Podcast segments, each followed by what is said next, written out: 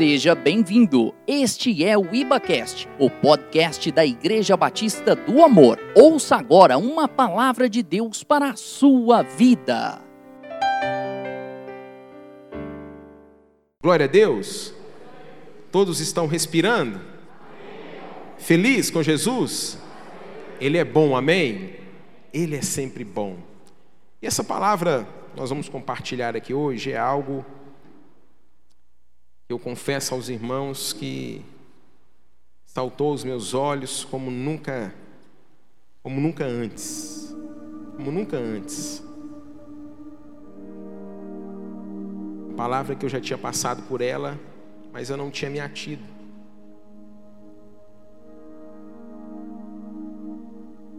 Eu gostaria de fazer mais uma oração nessa noite. Queria que você fechasse os seus olhos agora eu não sei como que está o seu coração, as suas emoções. Não sei se você saiu de casa atribulado. Eu não sei como que você está aí na sua casa agora, está nos acompanhando pelas redes sociais. Como que vai ser o seu retorno? Mas nós cremos num Deus todo-poderoso, que fez os céus, a terra e tudo o que nele há, e tem propósito em tudo.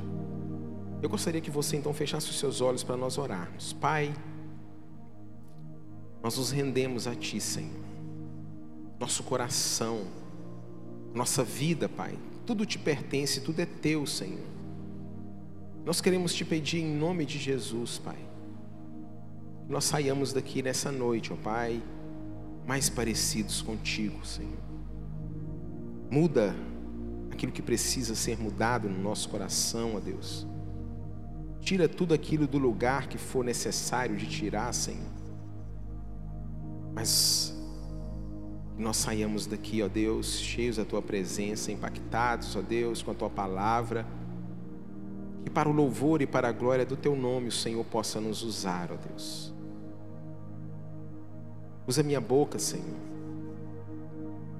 Eu possa ser um canal de bênção aqui nessa noite eu possa diminuir e o Senhor venha crescer, ó Pai. Pois toda honra e toda glória somente para o Senhor. Muito obrigado por esse tempo tão especial, por esse domingo, Senhor, por cada vida aqui presente, por cada família que também está nos acompanhando pelas redes sociais, ó Deus. Fala conosco, em nome de Jesus. Amém. E graças a Deus. Amém, queridos? Fique ligado aqui agora comigo. Preste muita atenção. Nós cantamos aqui agora há pouco que todas as coisas cooperam para o bem daqueles que amam a Deus. Sim ou não? Irmãos, Deus tem um propósito em todas as coisas, sim ou não? O que, é que você acha? Deus tem um propósito em todas as coisas, eu acredito. Ou será que foi o acaso? Será que Deus é um Deus do acaso? Será que Deus é um Deus que não planeja as coisas? Será que tudo acontece sem um mínimo de planejamento? Vamos pegar lá no Gênesis, quando Deus resolve criar as coisas. Será que aconteceu da maneira que alguns acham, inclusive nós estudamos na escola? De uma mera explosão ao acaso, tudo bagunçado, virou o que virou? Ou será que foi tudo programado, como nós lemos na Bíblia? No primeiro dia Deus fez, no segundo dia, no terceiro dia, Deus é um Deus de planejamento, sim ou não? Deus é um Deus que tem propósito em todas as coisas. Será que foi o acaso que Deus chamou Abraão e que através de Abraão ele faria uma nação? Será que foi o acaso? Será que foi o acaso que quando José foi vendido pelos irmãos como escravo e ali ele foi parar no Egito? Será que foi o acaso que José foi parar em um cárcere junto com um padeiro e um copeiro? Será que foi o acaso que fez com que José interpretasse o sonho daqueles dois homens Será que foi o acaso que fez com que José interpretasse o sonho de Faraó? Será que foi o acaso? Será que foi a sorte simplesmente que fez com que José se tornasse governador do Egito? Será que foi o acaso que fez com que houvesse fome por toda a terra e as pessoas, as nações, fossem até o Egito para comprar alimento e junto a família de José? E ali o povo de Deus cresceu porque a família de José ficou no Egito. A família de José cresceu, prosperou e multiplicou de forma poderosa. Deus precisava formar uma nação. E eles começaram então a se multiplicar. Só que houve um tempo em que o faraó já não se lembrava mais de quem tinha sido José. Será que foi ao acaso que quando a mãe de Moisés resolve colocá-lo em uma cestinha no rio e ele vai parar no acesso ali do palácio? Será que foi o acaso que fez com que Moisés fosse crescido, crescesse dentro de um palácio? e aprendesse o que aprendeu? Será que foi o acaso que fez com que Deus chamasse Moisés para governar, para direcionar o seu povo a sair do Egito? Será que foi o acaso as dez pragas que vieram sobre o Egito? Se você não sabe, todas as dez pragas, elas tinham um motivo, todas. E essas pragas, elas se arremetiam a um Deus que os egípcios acreditavam. Então Deus estava mostrando que ele era maior do que qualquer um daquele Deus com Deus minúsculo que os egípcios criam. Será que foi o acaso? Será que foi o acaso então que Deus usa Moisés para que o povo fosse enviado para uma terra que ele mostraria? E essa terra emanava leite e mel? Será que foi o acaso que quando o exército de Faraó estava atrás do povo de Deus e não tinha para onde ir, a Bíblia diz que o vento do Oriente foi soprado. E quando já não tinha mais para onde o povo ir, o mar se abriu, porque nós estamos muitas vezes acostumados a ver nos filmes Faraó batendo o cajado e o mar se abrindo, mas a Bíblia diz que o vento do Oriente havia sido soprado para que se abrisse naquele exato momento que Faraó coloca o cajado e o mar se abre e o povo passa. Será que foi o acaso? Ou será que Deus é um Deus de planejamento? Todas as coisas cooperam para o bem daqueles que amam a Deus. Será que as guerras, os inimigos que se levantaram contra Israel, será que foi o acaso? a queda do homem lá no Éden. E depois a redenção do homem através de um único, o novo Adão. Será que foi ao acaso a redenção de toda a humanidade? Será que o nosso Deus trino é o acaso? Pai, Filho e Espírito Santo? Nós somos trino. Nós habitamos em um corpo, somos espírito e temos uma alma. Os átomos, eles possuem prótons, elétrons e nêutrons. Será que é o acaso? Mas eu não vou me delongar muito, porque, porque se nós formos olhar na parte científica, nós vamos ver que tudo aponta para Deus, esse Deus trino a formação do universo, tudo aponta para Ele. Será que quando Jesus veio à Terra, a data, a época que ele veio, foi por um acaso? Simplesmente Deus falou: Não, agora vai, Jesus, vai lá, meu filho. Será que foi planejado tempo? Tudo que estava acontecendo? Tudo foi planejado pelo nosso Deus. A cultura grega governava. Era uma cultura que estava em expansão, era uma língua que estava em expansão, era como se fosse praticamente hoje o inglês. Todos falavam, todos conheciam através dos estudos dos, dos filósofos. Então era tudo foi planejado. Roma era uma uma nação poderosa, havia conquistado praticamente o mundo. Então tudo cooperou na época em que Cristo veio à Terra. Todas as coisas cooperaram, todas as coisas tiveram o motivo de acontecer. Então, meus irmãos, tudo coopera. Jesus, então, ele vem na terra, no período que ele veio, tudo era propício, uma nação estava governando, uma cultura que estava dominando, e Cristo vem nessa época. Cristo vem, morre, ressuscita ao terceiro dia, vai aos céus, e nós sabemos o que acontece em Atos 1, fala o que acontece. Ele deixa o Espírito Santo para que pudesse, para que nós pudéssemos ser, ser a testemunha do Evangelho. Mas é tão interessante que os primeiros cristãos, no início, eles tiveram muito medo. E Cristo já sabendo disso, o Pai já sabendo disso, ele falou que deixaria, não deixaria órfão, não nos deixaria órfãos. Então ele envia quem? O Espírito Santo. 40 dias depois, o Espírito Santo vem em Pentecostes. E as pessoas são tomadas, são cheias do Espírito Santo.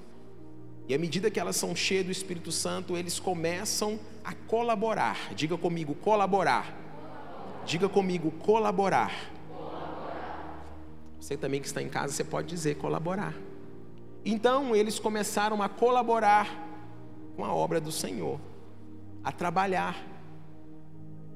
Mas vocês acham que a perseguição que aconteceu naquela época foi por um acaso? Não foi por um acaso também.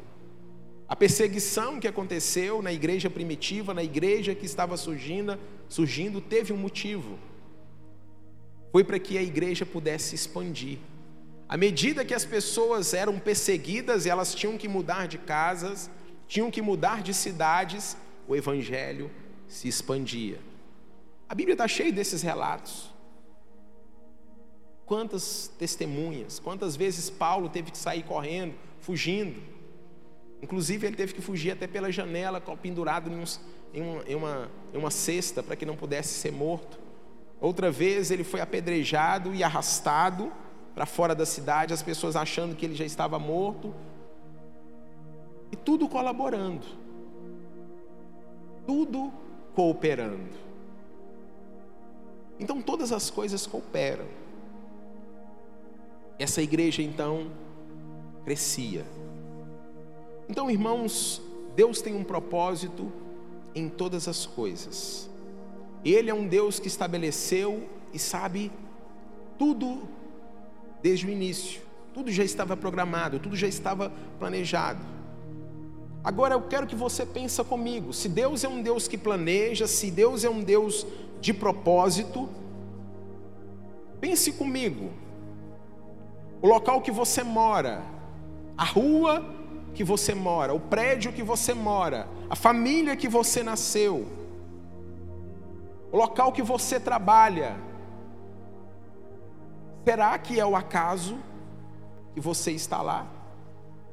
Será que é uma mera coincidência que você está lá? E nós vamos ver isso para você não ter nenhuma dúvida. Aquilo que a Bíblia fala, igual eu te falei, que saltou os meus olhos. Então, irmãos, se nós começarmos a ver a nossa cidade, se nós começássemos a ver a nossa rua, o nosso bairro, a nossa família, o nosso local de trabalho com esses olhos, que nós não somos o acaso, que Deus tem um propósito, que Deus tem um plano perfeito para que nós estivéssemos aonde nós estamos. Precisamos mudar a ótica em, muitas coisas. E não importa qual é a relação que você tem com a sua vizinhança, não importa qual a relação que você tem com a sua família, se você é bem quisto ou não, nós precisamos entender que Deus tem um plano no local que você vive, no local que você trabalha, na família que você nasceu. Deus tem um plano maravilhoso. Eu gostaria de te convidar, você que está em casa, nós que estamos aqui, para nós começarmos então a ver o lugar que nós estamos inserido com um outro olhar. E quando eu falo esse local amplo, como eu já disse, onde você vive, a rua que você vive, o bairro que você vive, o local que nós estamos como igreja, onde você trabalha, a família que você nasceu ou foi criado, porque você pode ter nascido ou você pode ter sido adotado. Se você foi adotado, Deus tem um propósito também para você. Eu queria que nós pudéssemos então olhar com esse olhar. Nós pudéssemos, de fato, entender qual é o plano, o porquê que Deus nos fez nascer, o porquê que Deus nos trouxe para Uberlândia. Por que, que Deus fez você morar hoje no lugar que você mora? Eu não sou de Uberlândia. Moro em Uberlândia desde 2004. Mas eu conheço Uberlândia desde 89. Era criança. E um dia eu sonhei em morar em Uberlândia, quando criança ainda. Falei, nossa, essa cidade deve ser boa de morar. 2004 o Senhor me trouxe para cá. E não foi o acaso. Deus tem um propósito em todas as coisas.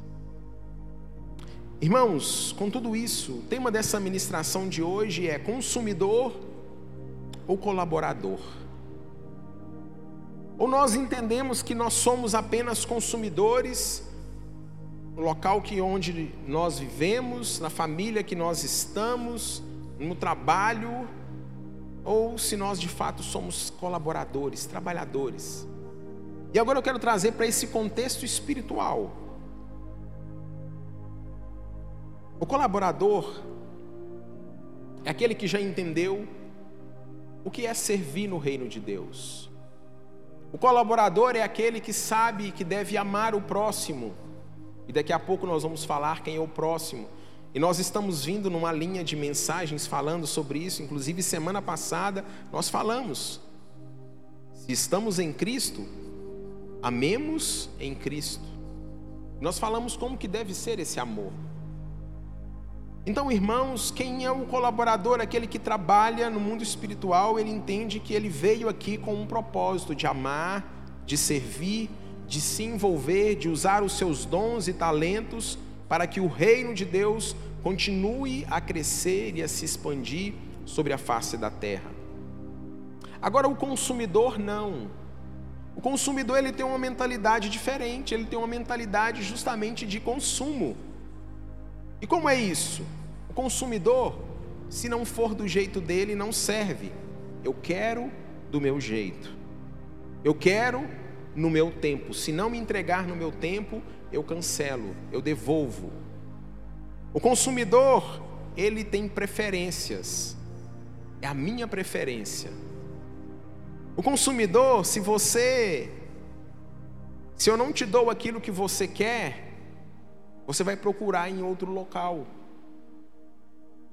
Infelizmente, nós temos vivido isso dentro das igrejas. O cristão consumidor. Se o louvor não canta as músicas que eu quero, ah, pastor, hoje o louvor estava tão sem unção. Se o pregador não prega aquilo que eu, que eu queria ouvir, ah, o pregador hoje. Ou seja, o cristão consumidor. Eu participo quando eu quero, me envolvo se eu quiser, eu faço tudo da maneira que eu quero. Nós precisamos entender que nós não fomos chamados a sermos consumidor no reino de Deus. Jesus, ele nos fez, aliás, Jesus veio e morreu e Deus nos fez com um propósito. A morte do Senhor, Jesus não foi em vão. Ele fez de nós não consumidores, mas ele falou para nós sermos discípulos. Paulo fala para nós sermos imitadores de Cristo. Então isso muda tudo, isso muda a ótica.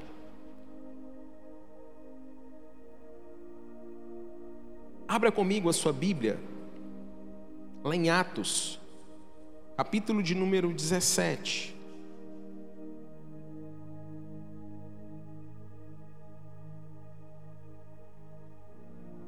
Atos 17.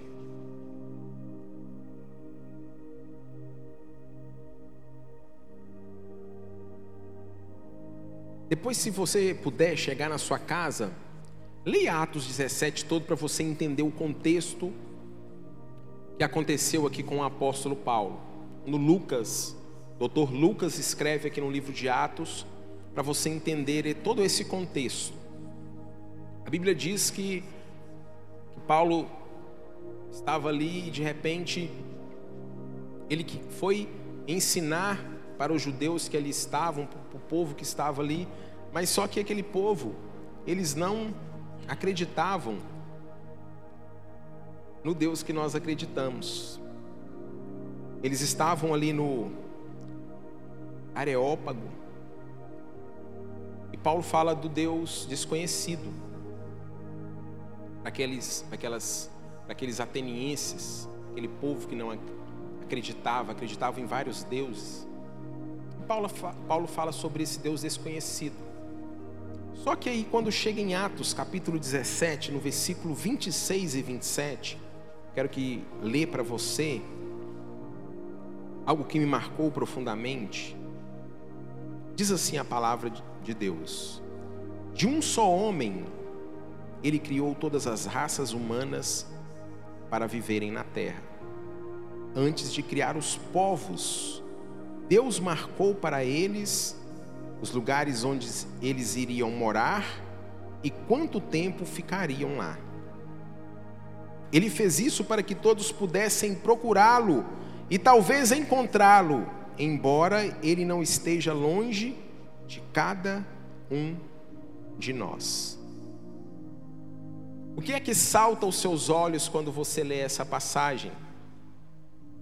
Deus criou todas as raças através de um único homem para viverem na terra, mas com um propósito. Antes de criar todos os povos, Deus marcou para eles os lugares onde eles iriam morar e quanto tempo ficariam por lá. Você consegue entender que o local que nós estamos inseridos, a família que nós nascemos, o local que nós trabalhamos, tudo tem um propósito, tudo tem um motivo de existir. Só que muitas vezes nós não vivemos e não acreditamos nisso. Achamos que é o acaso. Deus me colocou nesse trabalho para eu ser passar pela peneira, não tem cabimento. É para eu. Essa família, meu Deus do céu, Senhor, por que o Senhor não me colocou na outra família? Que família é essa que o Senhor me colocou? Irmãos, Deus tem um propósito em todas as coisas. E no versículo 27 está o propósito. Qual é? Ele fez isso para que todos pudessem procurá-lo e talvez encontrá-lo, embora ele não esteja longe de cada um de nós. Então você hoje está na rua que você mora, no bairro que você mora, você está congregando aqui nessa igreja, a família que você está inserido, o trabalho que você lá vai lá e trabalha tem um motivo e é único. É para que as pessoas possam encontrar Deus novamente. Porque o homem perdeu o contato com Deus quando houve o pecado lá no Éden. E agora o homem ele precisa de ser ensinado como que ele volta para Deus. Como? não é de qualquer forma, não é pela religião, não é pelo esforço, não é pelas chicotadas que ele dá nas suas costas, não são pelos flagelos, não é pela. Tem uma forma, e essa forma é única, é através de Jesus. Então nós nascemos nesse tempo, nessa era, nessa família, moramos nessa rua, nesse lugar, trabalhamos nessa empresa com um propósito. Tudo foi definido por Deus, Deus já sabia, Deus já sabe. Tudo tem um propósito. E nós precisamos entender isso, amada igreja. Não entender aqui só, mas descer para o nosso coração. E essa, esse descer para o coração precisa se transformar em atitudes e ações. Agora volte comigo, não precisa de você ler, eu vou ler para você lá em Lucas capítulo 10, a partir do versículo 25 até o 37, eu não vou ler toda, a, toda a passagem. Mas tem um momento que Jesus ele está ali conversando com os mestres da lei, e os mestres da lei perguntam para Jesus, querendo na verdade, eu até falei isso também semana passada, mas querendo na verdade testar Jesus. E eles viram para Jesus, eles perguntam ali como, qual que é o maior mandamento. E ali Jesus então ele fala: o que, que eles deveriam fazer? Ame o Senhor seu Deus com todo o coração, com toda a sua alma, com todas as suas forças, com toda a sua mente. E ame o seu próximo como você ama a si mesmo. Essa foi a resposta de Jesus. Jesus conclui dizendo: faça isso e você viverá. Porém, isso no versículo 29, Lucas 10, o mestre da lei, querendo se desculpar, perguntou. Querendo se justificar, perguntou. E é o que nós temos feito muitas vezes. Nos justificando, nos desculpar. Quem é o próximo. Quem é o meu próximo? Então Jesus, ele conta a história do bom samaritano, que todos nós conhecemos. Uma passagem maravilhosa.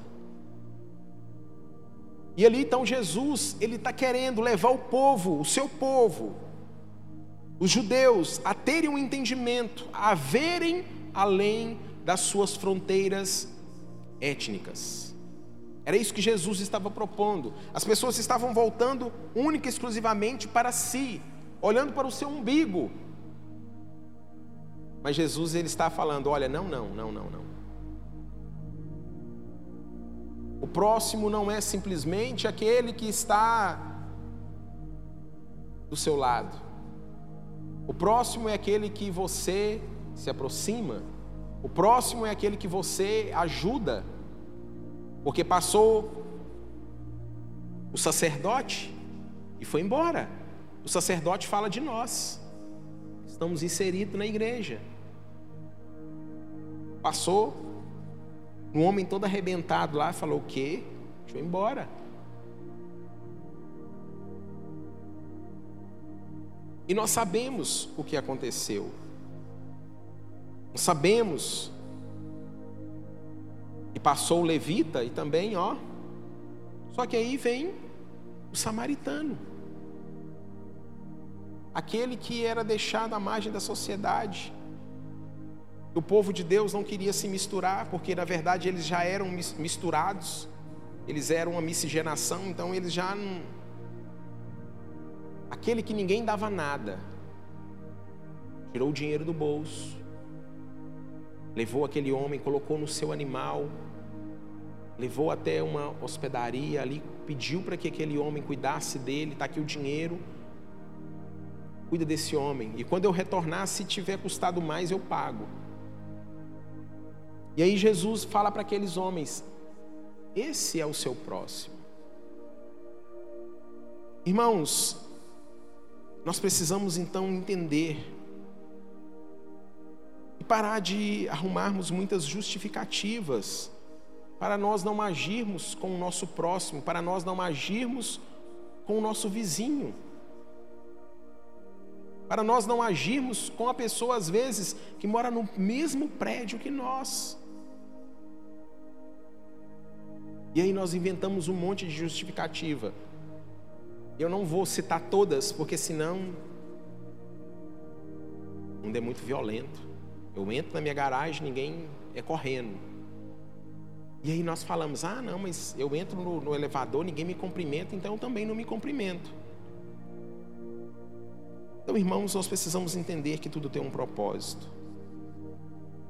Por que, que nós vivemos onde nós vivemos? Por que, que Deus nos colocou no bairro que nós moramos? Por que, que essa igreja hoje está aqui na Avenida José Fonseca Silva, número 999, tem um propósito? Por que, que hoje você está congregando aqui? Por que, que hoje você está participando desse culto? Por que, que hoje você está nos acompanhando aí pela, pelas redes sociais? Tem um propósito. Por que, que você está ouvindo essa palavra? Tem um propósito. Lá em Filipenses capítulo 2, no versículo 3 e 4, diz assim para nós: Não faça nada por interesse pessoal ou por desejos tolos de receber elogios. Veja o que está sendo dito. Não faça nada por interesse pessoal. E como que nós muitas vezes queremos viver? os meus sonhos, os meus projetos, os meus planos. Sendo que, irmãos, nós não somos daqui, nós estamos nessa terra, mas o nosso o, o reino não é daqui. Então nós precisamos mudar. É quando Paulo fala ali aos Coríntios que nós precisamos de ter uma mente mudada, transformada, metanoia. Então ele, ele fala: não façam nada por interesse pessoal ou por desejos tolos de receber elogios, mas sejam humildes e considerem os outros superiores a vocês mesmos. Que ninguém procure somente os seus próprios interesses, mas também os dos outros. É que salta aos seus olhos quando nós ouvimos um versículo como esse? O que é tão importante nós entendermos quando Paulo está escrevendo aos Filipenses, ele fala dessa humildade. Eu creio que foi Andrew Murray que disse: a pessoa humilde não faz pouco de si mesma, simplesmente não pensa em si mesma. Ela não se faz de coitadinha. Ela simplesmente não pensa em si. Esse é humilde. A humildade, irmãos, é a graça que perdemos quando descobrimos que a possuímos. Vou ler de novo para que você entenda. A humildade a graça que perdemos quando descobrimos que a possuímos. Ou seja, humilde, ele não fica batendo no peito, ó, eu sou humilde. E você está fazendo isso, a graça que estava sobre a sua vida você está perdendo. Irmãos, então nós somos chamados para sermos colaboradores do reino de Deus. Nós não fomos chamados para sermos meros consumidores espirituais. A igreja não é um supermercado cheio de prateleiras espirituais aonde nós vamos e simplesmente acessamos aquilo que nós queremos. Hoje eu estou precisando do milagre no meu pé esquerdo. Eu vou lá e acesso a prateleira do milagre no pé esquerdo. Hoje eu estou precisando que o meu casamento seja transformado e mudado. Eu vou lá e acesso a prateleira da transformação do casamento. Hoje eu preciso simplesmente de uma porta de emprego. Isso chama-se consumidor espiritual, cristão consumidor crente imaturo, que Paulo chama na carta aos Coríntios. Nós somos feitos, nós somos gerados em Cristo para sermos colaboradores espirituais do reino de Deus. Nós não fomos feitos para sermos agentes secretos na nossa vizinhança. O seu vizinho, ele tem que saber que você serve a um Deus verdadeiro, a um Deus que você cultua, a um Deus que transforma casamento, um Deus que cura o pé, um Deus que abre portas, um Deus que faz isso e faz aquilo. Ele precisa saber disso. Mas às vezes nós arrumamos justificativas verdadeiras. Fala assim comigo, Senhor. Não, fala assim com voz de quem acredita. Fala assim, Senhor, eu quero ser um colaborador do teu reino. Amém, queridos? Então, os olhos do, do, do, do cristão, ele não está voltado mais para si. Ele não pensa simplesmente nos seus planos e nos seus projetos, porque ele entendeu que Deus o colocou na rua que ele mora, na família que ele vive, com um propósito. Inclusive, os dias já estão contados. Foi o que nós lemos em Atos. Até os dias já estão contados, irmãos. Então, se nós não podemos perder tempo, nós não podemos perder tempo, irmãos. Jesus está voltando. Os sinais estão aí mais do que nunca. As pessoas estão sedentas por Deus. As pessoas, irmãos, estão passando aqui na porta, estão ligando para a gente perguntando que dia que tem culto. Ninguém está convidando muitas vezes. Às vezes você que está aqui hoje visitando, você passou aqui nessa porta e foi guiado pelo Espírito Santo e ligou e às vezes está aqui. E nós? E o seu vizinho? E sua família? Sabe, irmãos, um cristão consumidor ele faz a seguinte pergunta: que, que eu posso obter sem esforço, sem custo? O que, que eu posso receber nessa igreja? Sendo que um cristão maduro, não. Como que Deus pode me usar para o louvor e para a glória dele nessa igreja que eu estou servindo? Como que Deus pode usar os meus recursos, os meus talentos, os meus tesouros, o meu tempo, para que o reino dele cresça e expanda? E isso é um cristão maduro, um cristão que entendeu o que é ser colaborador do reino. Amém, queridos? Devemos fazer o bem a todos, devemos amar a todos, devemos servir a todos. É isso que faz com que de fato as vidas sejam mudadas e transformadas. Deus ele tem promessa para nós. Aqueles que fazem o bem, a palavra do Senhor é muito clara. Gálatas capítulo 6, no versículo de número 9, Paulo ele diz: Não nos cansemos de fazer o bem Pois se não desanimarmos, chegará o tempo certo em que faremos a colheita. Não nos cansemos de fazer o bem. E aí, tem uma condicionante para que a promessa aconteça. A condicionante é não desanimar. Se não desanimarmos, chegará o tempo certo em que faremos a colheita.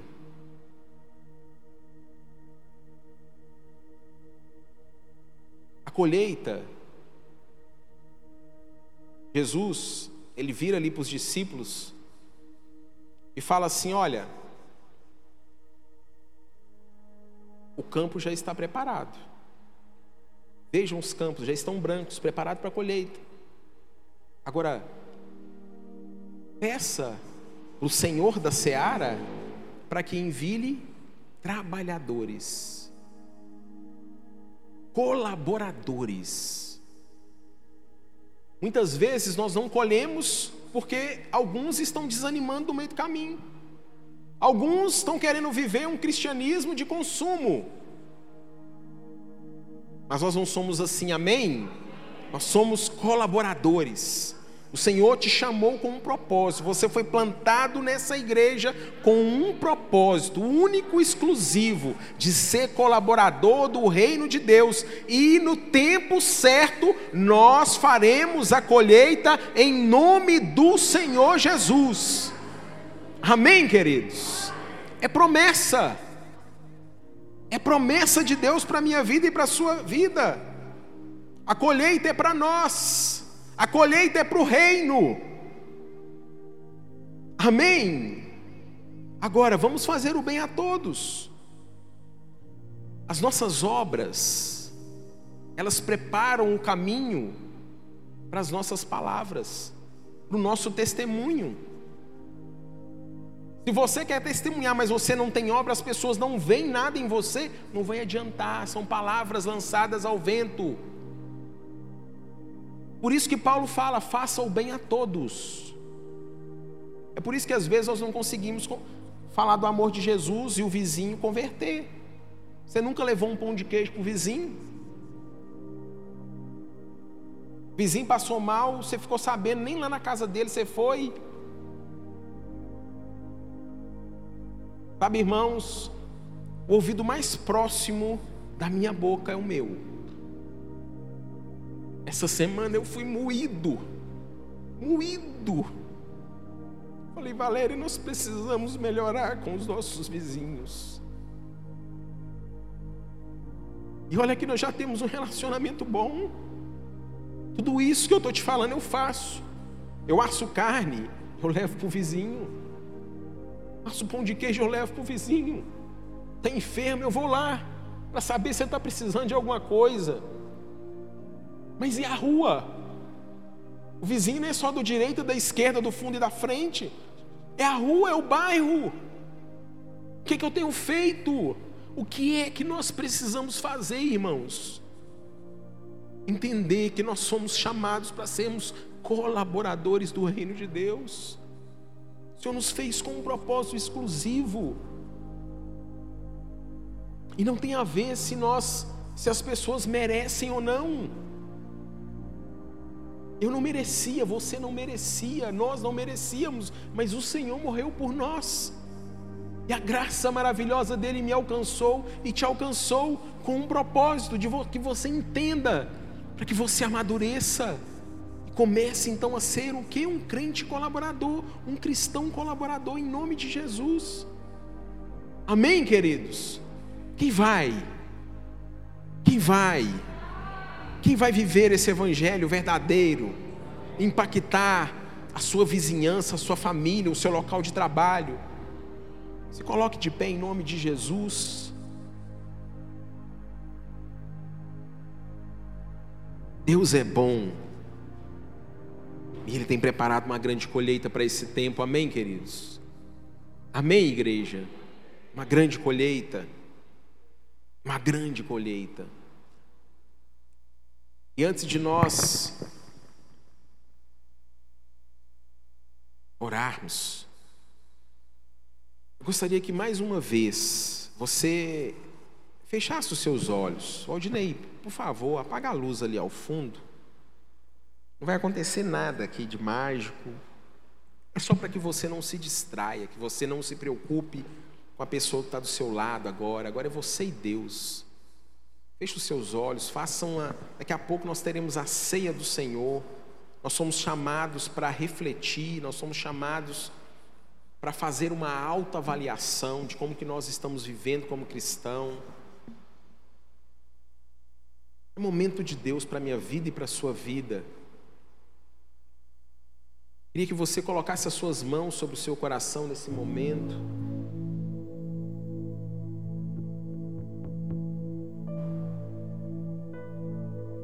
Feche os seus olhos agora. Ore comigo dizendo assim: Senhor, nessa noite, eu ouvi a tua palavra. E eu quero ser, a cada dia, mais e mais, um colaborador, um cristão que serve, que trabalha, que colabora para que o teu reino se expanda sobre essa terra. Senhor, nessa noite, eu abro o meu coração e te convido, ó Jesus, entra na minha vida, entra na minha história. Eu te reconheço como meu único e suficiente Senhor e Salvador. Escreve o meu nome no livro da vida. E eu, Senhor, que um dia já estive em tua presença, mas me afastei, vivi, vivi muito tempo querendo apenas consumir. Nessa noite, arrependido eu volto, na certeza que o Senhor me recebe de braços abertos, em nome de Jesus. Você com, seus, com suas mãos sobre o seu coração, com seus olhos fechados, momento de Deus precioso, é o momento mais precioso dessa reunião, é esse agora. Você com as suas mãos sobre o seu coração, com os seus olhos fechados, você que orou comigo essa oração e se identificou com ela, aí mesmo onde você está, eu gostaria que você me desse um sinal e eu quero orar por você. Você que orou comigo e se identificou, eu gostaria que você, com suas mãos sobre o seu coração, levantasse as suas mãos, me dê um sinal. Eu quero orar por você em nome de Jesus. Eu vejo uma mão levantada, eu vejo outra mão levantada. Aleluia. Você que ouviu essa palavra e ela falou com você, é tempo de Deus para a sua vida. Levante uma de suas mãos, eu quero orar por você em nome de Jesus. Aleluia, Jesus. Os propósitos de Deus para mim. Eu vou prosseguir. Cheguei até vou desistir.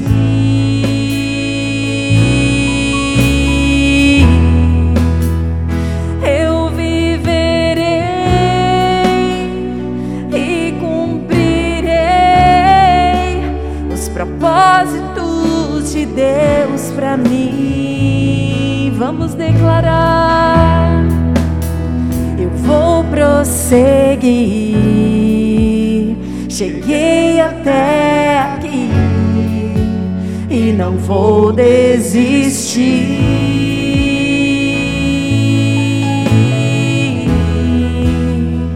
Eu viverei e cumprirei os propósitos de Deus para mim.